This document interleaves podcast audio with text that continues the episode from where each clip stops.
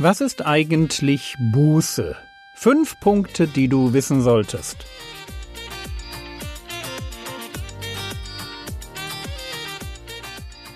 Theologie, die dich im Glauben wachsen lässt, Nachfolge praktisch, dein geistlicher Impuls für den Tag. Mein Name ist Jürgen Fischer und heute geht es um Buße und Glauben im Doppelpack. Hinter uns liegt eine Woche zu dem Begriff Buße.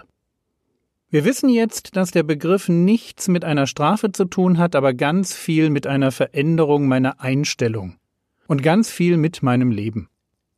Wir wissen, dass Buße getan werden soll und nur dann echt ist, wenn sie von ganzem Herzen geschieht. Man kann Buße nicht sehen, aber man kann sehen, wie sie das Leben verändert. Aus Buße entsteht der Buße würdige Frucht. Gottes Geist darf mich verändern. Mein Denken, die Bewertung von Umständen, meine Worte, meine Taten. Buße verändert das alles. Und dann gibt es Buße auch noch als Aufforderung für Christen, die sich geistlich verlaufen haben. Das wissen wir alles schon. Und heute schließen wir die Reihe ab, indem wir darüber nachdenken wollen, wie Buße und Glauben zusammengehören. Und meine Behauptung ist die, Buße und Glauben machen nur Sinn im Doppelpack. Und wir fangen damit an, dass wir uns fragen, warum soll man eigentlich Buße tun? Die Antwort dazu findet sich im ersten Bibelvers aus der ersten Episode vom Montag.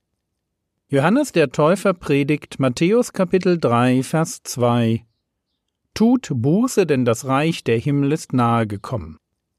Der Grund dafür, dass wir Buße tun sollen, liegt darin begründet, dass das Reich der Himmel oder Reich Gottes, die beiden Begriffe sind austauschbar, dass das Reich der Himmel nahe gekommen ist. Also durch Kreuz und Auferstehung beginnt etwas komplett Neues. Das Reich Gottes. Es gibt jetzt durch den Glauben die Möglichkeit, Gott auf eine besondere Weise zu begegnen. Das Reich Gottes, sagt der Herr Jesus, ist nicht von dieser Welt. Der Begriff beschreibt die unsichtbare, aber total reale Herrschaft Gottes über mein Leben. Dieses Reich wird vom Herrn Jesus durch einen Sieg am Kreuz über alles Böse aufgerichtet. Seit Golgatha ist Jesus der König der Könige und der Herr der Herren. Er regiert. Aber er tut das ganz anders, als wir das erwarten würden. Seine Herrschaft ist super persönlich. Der Herr Jesus sieht einzelne Menschen und ihre Verlorenheit. Und er lädt sie in sein Reich, also unter seine Herrschaft ein. Und bei ihm finden sie, was sie brauchen.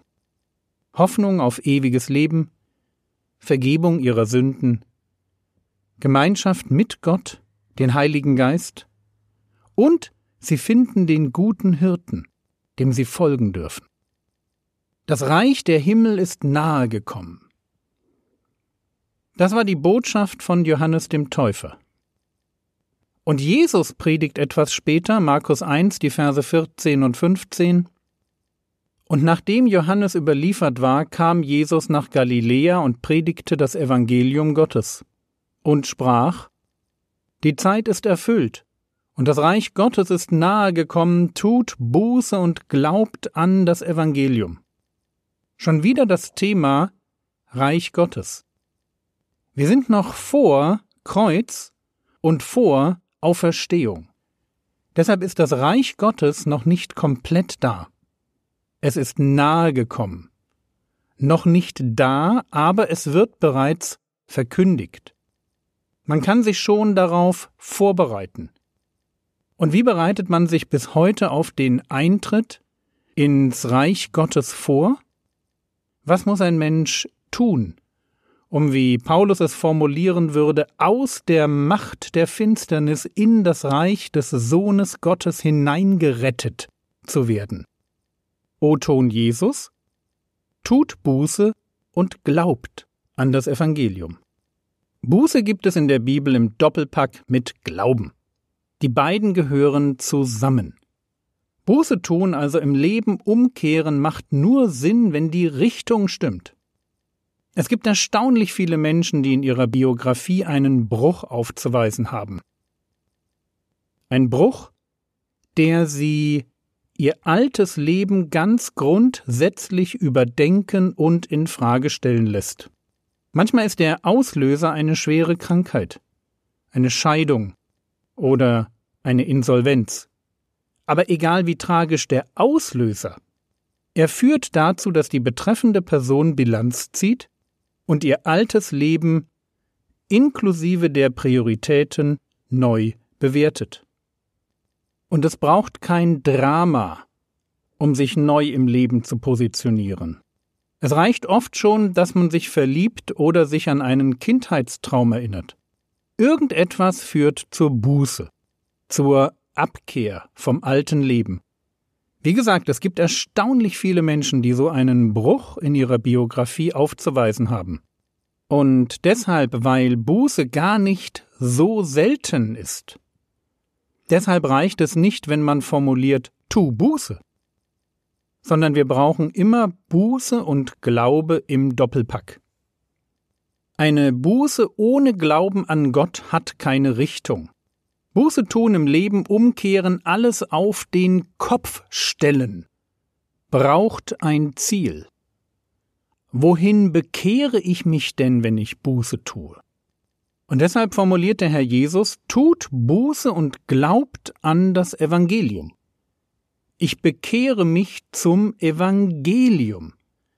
Ich richte mich neu aus und folge der guten Botschaft, von dem Gott der Mensch wurde um für meine Sünde zu sterben und mich durch den Glauben in sein Reich einlädt. Eine Buße ohne Glauben an Gott ist im eigentlichen Sinn keine Buße, weil ich nicht von mir loskomme und nicht bei Gott ankomme. Eine Buße ohne Glauben macht nur, dass ich mich besser fühle, aber nicht besser dran bin. Eine Buße ohne Glauben ist wie ein kosmetischer Eingriff. Mein Leben sieht danach etwas netter aus. Aber eigentlich bin ich immer noch die Alte. Die Buße braucht den Glauben, um zu wissen, wohin die Reise geht.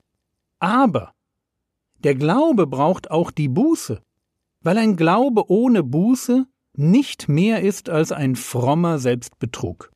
Zu sagen, ich glaube an Gott, ohne dass Gott wirklich der Fokus in meinem Leben geworden ist, das wäre so, als würde ich sagen, ich bin Vegetarier.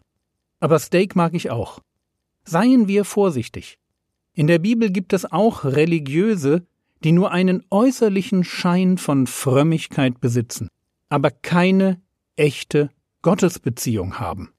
Auch wenn wir das nicht gerne hören, etwas im Menschen scheut davor zurück, die eigene Hilflosigkeit zuzugeben und Gott um Hilfe zu bitten. Und immer wenn der Wunsch zu glauben auf ein unbußfertiges Herz trifft, also Glaube ohne Buße, dann ist das Ergebnis nur eine fromme Hülle.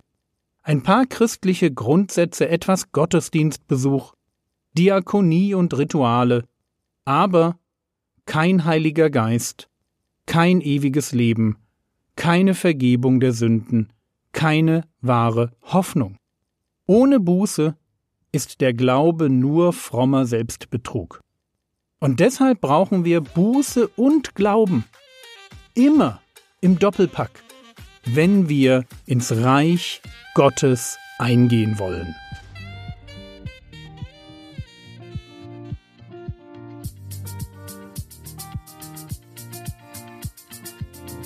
Was könntest du jetzt tun?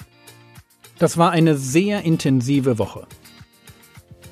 Und ich rate dir, die Skripte einmal durchzulesen und zu den Aussagen, die dir am wichtigsten erscheinen, die Bibelverse auswendig zu lernen.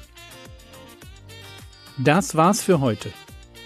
Wenn dir übrigens Fehler im Podcast auffallen, dann darfst du sie mir gern schreiben.